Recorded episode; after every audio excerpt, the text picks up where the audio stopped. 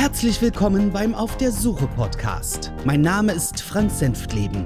Ich bin Musiker und Komponist aus Berlin.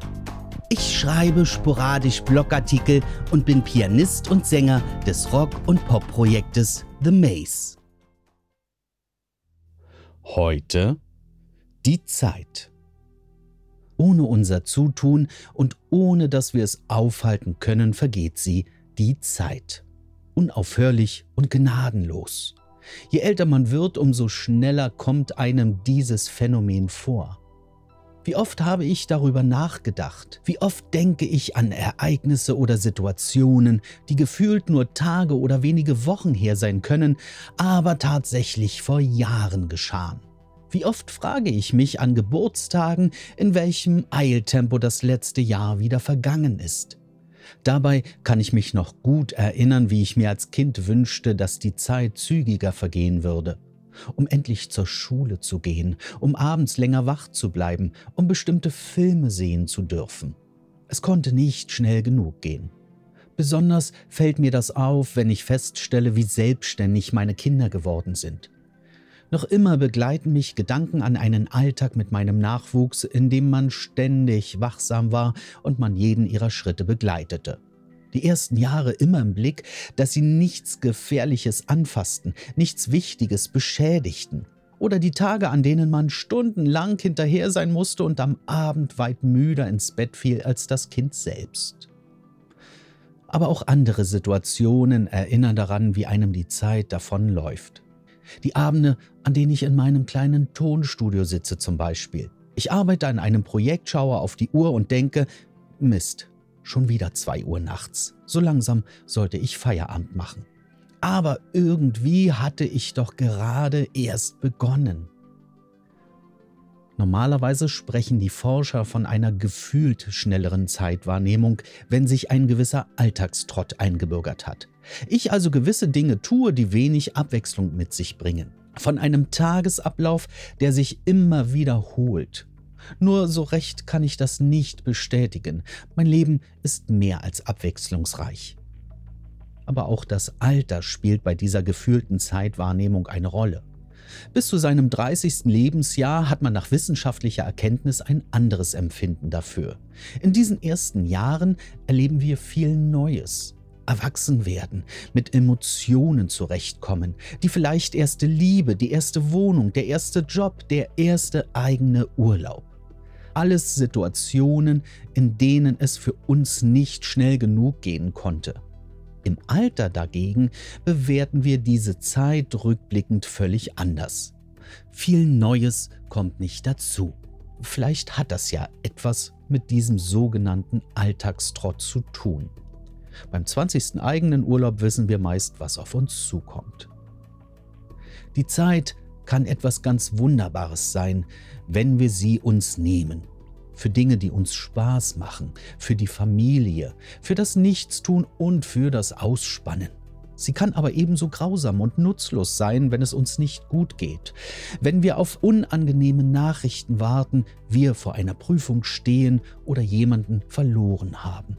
Und immer denken wir dabei, warum die schönen Zeiten so kurz und die unangenehmen so unerträglich lang ausfallen wie faszinierend wir Menschen das Thema Zeit finden und wie intensiv wir uns damit beschäftigen, zeigen unzählige Filme und Bücher. Dabei werden der Fantasie und selbst der Wissenschaft kaum Grenzen gesetzt. Ob es klassische Zeitreisen sind, wie in Time Machine, Terminator, Zurück in die Zukunft, Star Trek oder Doctor Who, oder Zeitschleifen, wie in Täglich grüßt das Murmeltier oder 12.01 Uhr. Wir träumen davon, wie es wohl wäre, ständen uns diese Möglichkeiten zur Verfügung. Wie sähe es aus, wenn wir einfach nur die Zeit anhalten könnten? Wenn wir Momente nie enden lassen könnten, was würden wir mit solch einer Gelegenheit nicht alles anstellen? Diese Idee, dieser Traum verfolgt uns. Wenn wir es jedoch genau nehmen, haben wir bereits Arten von Zeitmaschinen erschaffen wenn auch nicht so genau wie in den Filmen oder Büchern dargestellt wird. Die Kunst und die fortschreitende Technik hat uns diese Möglichkeit eröffnet. Zuerst mit der Malerei, wobei sich die erschaffenen Künstler nicht immer eins zu eins an die Vorlage ihrer Porträts oder ihrer Landschaften hielten. später dann in Form von Fotos, Film- und Tondokumenten. So wissen wir heute, wie bedeutende Persönlichkeiten der Historie wie Künstler, Herrscher oder Wissenschaftler vor hunderten Jahren ausgesehen haben, wie Albert Einstein, Thomas Edison oder Marie Curie sprachen oder wie Marilyn Monroe oder Judy Garland sich in ihren jungen Jahren bewegten und agierten. Wir schauen zurück in die Vergangenheit. Wir sehen Momente, die sich vor Jahrzehnten oder Jahrhunderten zugetragen haben. Wir hören Musikaufnahmen, die entstanden, als wir nicht einmal geboren waren. Wie oft schauen wir uns eigene Fotos, Schmalfilmdokumente oder Videos an und können uns an diese Ereignisse erinnern. Ich finde es immer schön und beruhigend, längst verstorbenen Familienmitgliedern oder Bekannten nochmal ins Gesicht schauen zu dürfen oder sie zu hören, mich an sie zu erinnern. Manchmal finde ich es auch recht unterhaltsam, mir selbst dabei zuzuschauen, mit welchen unmöglichen Kleidungsstücken, Frisuren oder Posen ich einstmals abgelichtet wurde. Es ist seltsam, das eigene Ich als Kind oder Jugendlicher zu sehen und zu wissen, wie naiv, unerfahren und idealistisch man damals war.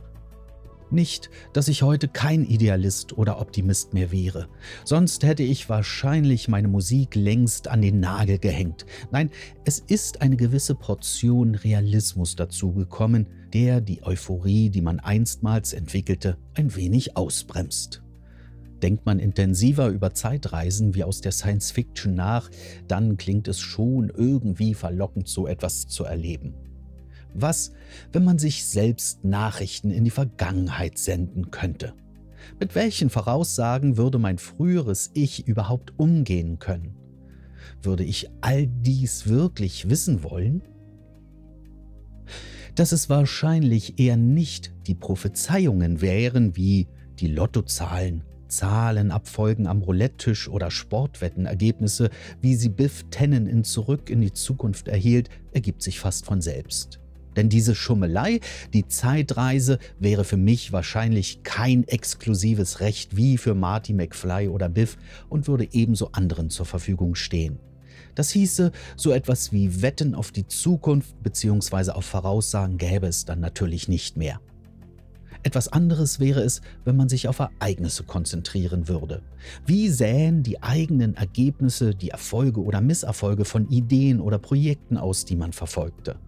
Würde mein früheres Ich dann tatsächlich etwas anders machen als damals? Zweifel wären angebracht. Verzichtete man tatsächlich auf Vorhaben, die letztendlich scheiterten, stände immer die Frage im Raum, ob nicht gerade diese die Grundlage für andere Erfolge darstellen. Oder es sind Projekte, die heute erfolglos blieben und morgen plötzlich ein Triumph sind. Um das zu wissen, müsste ich wiederum in die Zukunft schauen können. Auch von schlechten Nachrichten würde man eher Abstand nehmen, sie weiterzureichen. Todestage, Unfälle, Krankheiten, ich glaube, von all dem würde ich nichts wissen wollen. Wie man es dreht und wendet, diese Fragestellungen und das Ungewisse würden immer an einem nagen. Wie oft haben wir alle den Satz gesagt, wie gern würde ich jetzt die Zeit zurückdrehen. Das wäre die wahrscheinlichste Form, die ich mir vorstellen kann. Zum Beispiel würde ich gern mit einigen bereits verstorbenen Personen meines privaten Umfelds ein letztes Gespräch führen wollen. Ihnen noch einmal sagen, was sie mir bedeuteten. Oder Abschied nehmen von denen, wo ich keine Chance dazu hatte. Ich bin glücklich darüber, dass ich nie in die verzweifelte Lage geriet, etwas gesagt oder getan zu haben, was ich später bereute und es nicht mehr richten konnte oder nicht Entschuldigung gesagt zu haben, weil man zu stolz war, es auszusprechen und es am Ende zu spät dafür war.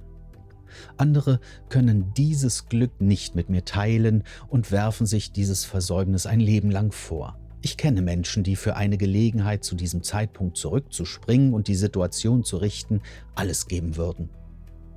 Was mir wiederum nicht einfallen würde, wäre, Fehler meines Lebens korrigieren zu wollen. Klar habe ich Fehler gemacht, aber gerade die sind es ja, die meinen Charakter und mein Dasein mitgeformt haben, neben meinen Interessen und Fähigkeiten. die mir neue Lebenswege geebnet haben, die ich sonst vielleicht nie eingeschlagen hätte. Und nicht zu vergessen, aus den meisten Fehlern lernte man Prioritäten zu setzen, diese kein zweites Mal zu machen und sich vorzubereiten, es das nächste Mal besser anzustellen. Und am Ende steht auch hier eine Fragestellung, ob es zu diesem Zeitpunkt, an den man sich wünscht, es tatsächlich erkennbare Fehler wären, so wie ich sie heute bewerte. Was könnte man in unserer Fantasie noch anstellen, wenn man an Zeitmanipulationen denkt? Vielleicht nur Beobachter sein, einzelne Momente der eigenen Vergangenheit nochmal sehen und miterleben. Die glücklichen, die stolzen, die, die uns Angst machten oder Augenblicke, an denen wir viel Spaß hatten. Aber vielleicht ist auch das keine besonders gute Idee. Denn hier muss ich an den Vergleich denken, wenn ich alte Platten höre oder mir alte Filme anschaue.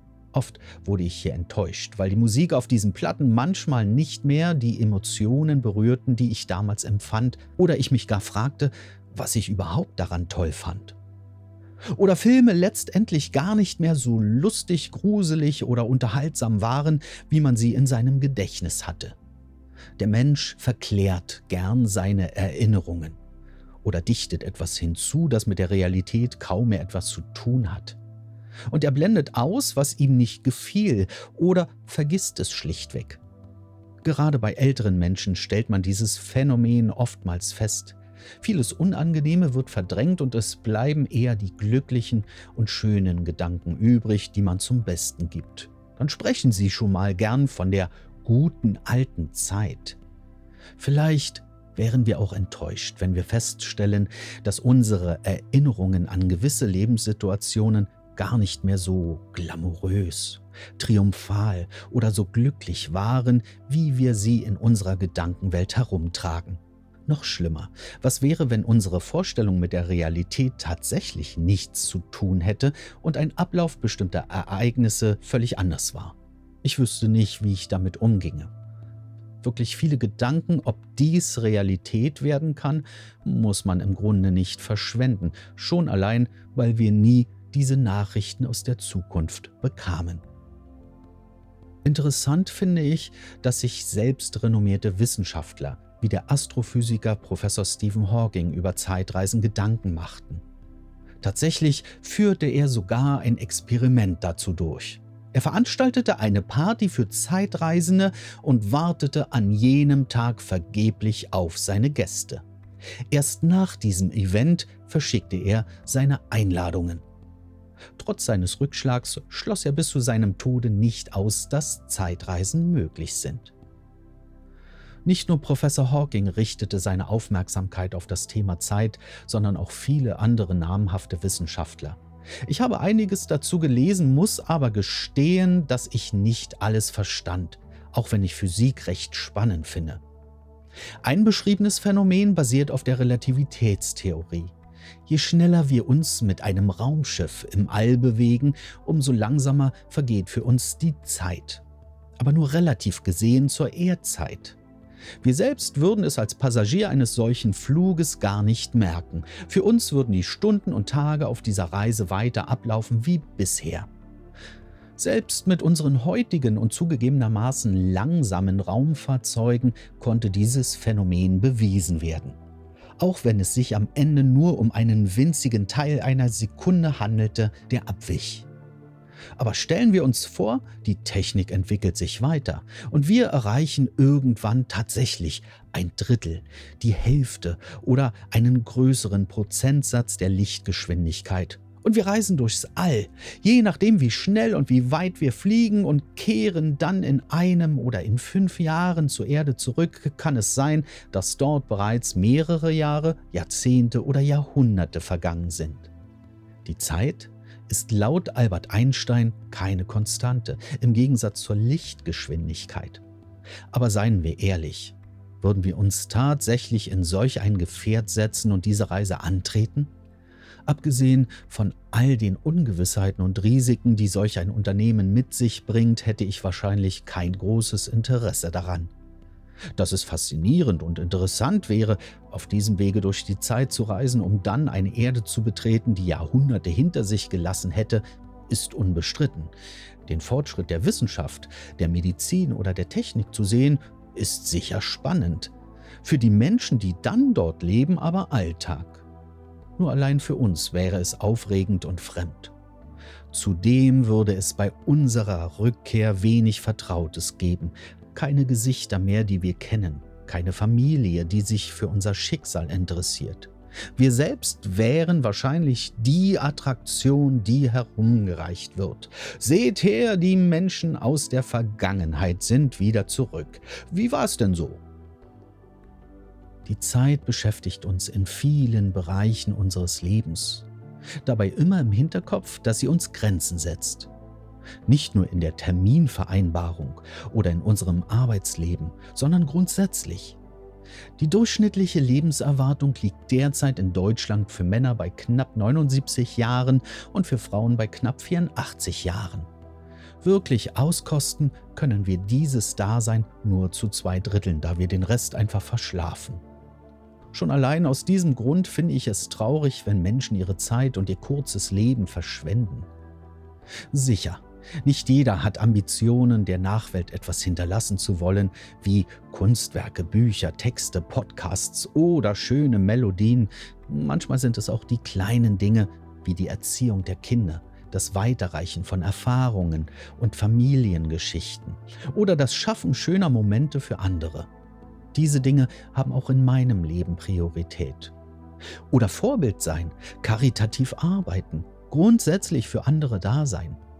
Stattdessen vergeuden sie ihre Zeit mit dem Fernsehen, dem Internet, mit Verschwörungen oder dem Nichtstun und setzen sich keinerlei Ziele mehr. Das ist schade. Ich habe einige solcher Menschen kennengelernt, deren Leben hauptsächlich aus Inaktivität und dem daraus folgenden Selbstmitleid besteht. Um sich zu rechtfertigen, suchen sie oft die Schuld bei anderen, nie bei sich. Fragte ich nach ihren Vorstellungen, wie ihr Leben aussehen sollte, bekam ich verschiedene Antworten. Die meisten drehten sich um materielle Dinge, die man sich wünschte. Eine konkrete Antwort war, sein Ziel im Leben wäre viel Geld, ohne etwas dafür zu tun. Das ist bedauernswert. Was ist das für ein Leben? Selbst wenn ich nicht meinem Gelderwerb, meiner Arbeit nachgehen müsste, wüsste ich recht genau, was ich mit meiner Zeit anstellen würde, um sie sinnvoll zu nutzen. Eine der blödsinnigsten Sätze, die ich je über das Thema Zeit hörte, war Zeit ist Geld.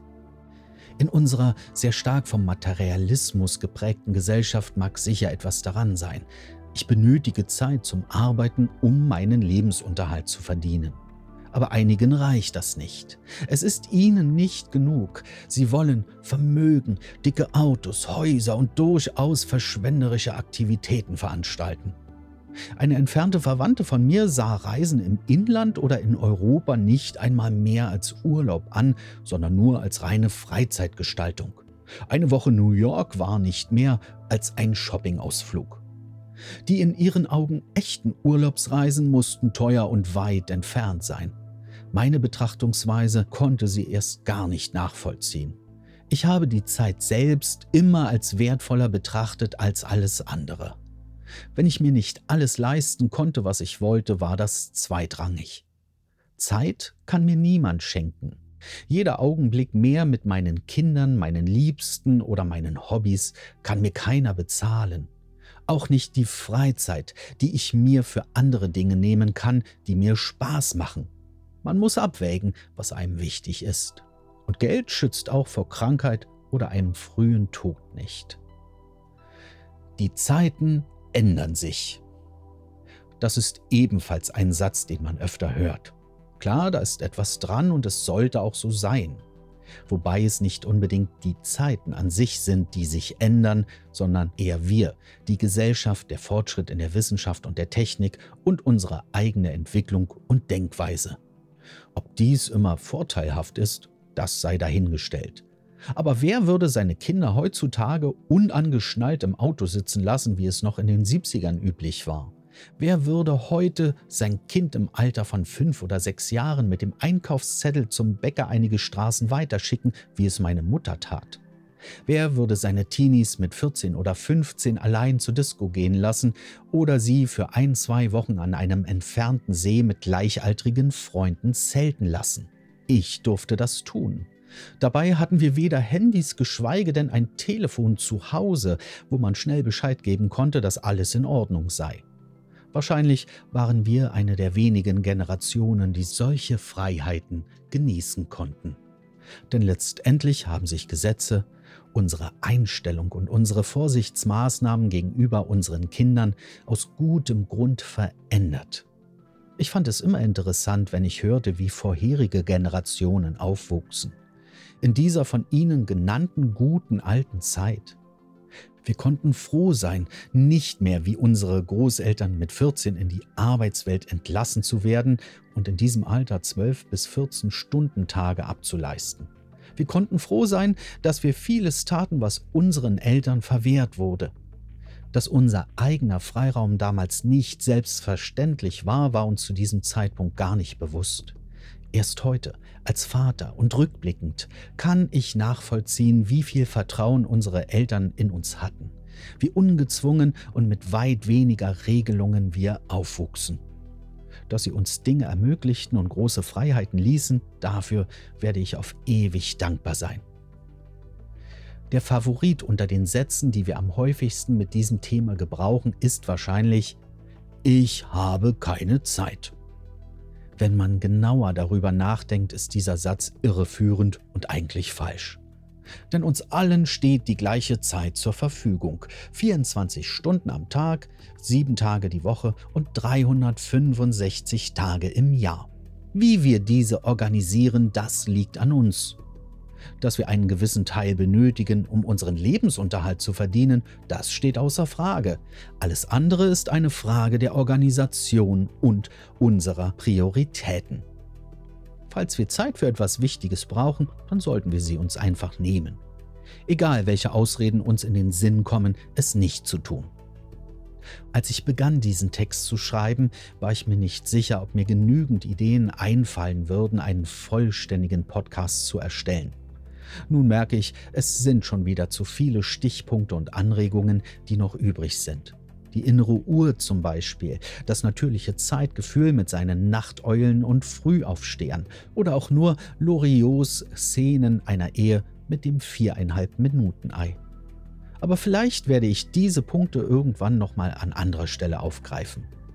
Dass mir so viele Argumente einfielen, die gegen Zeitreisen sprechen, das hat mich selbst verwundert.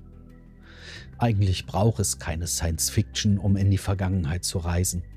Dazu reichen unsere Erinnerungen, unsere Fotos oder Familienvideos. Wenn wir die Sterne beobachten, schauen wir zurück. Zwischen unserer Beobachtung und dem eigentlichen Geschehen liegen oft Hunderttausende oder gar Millionen Jahre. Selbst bei näheren Objekten kann dies eine lange Zeit sein.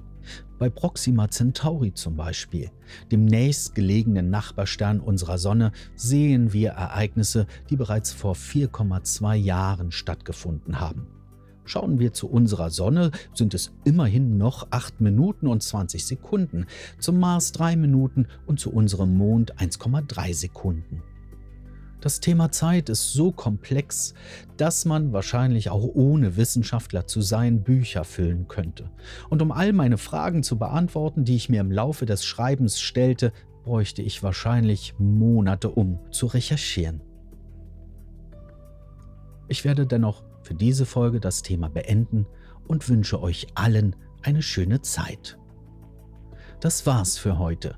Vielen Dank fürs Zuhören bis dann alles Gute und schöne Grüße aus Berlin. Euer Frank.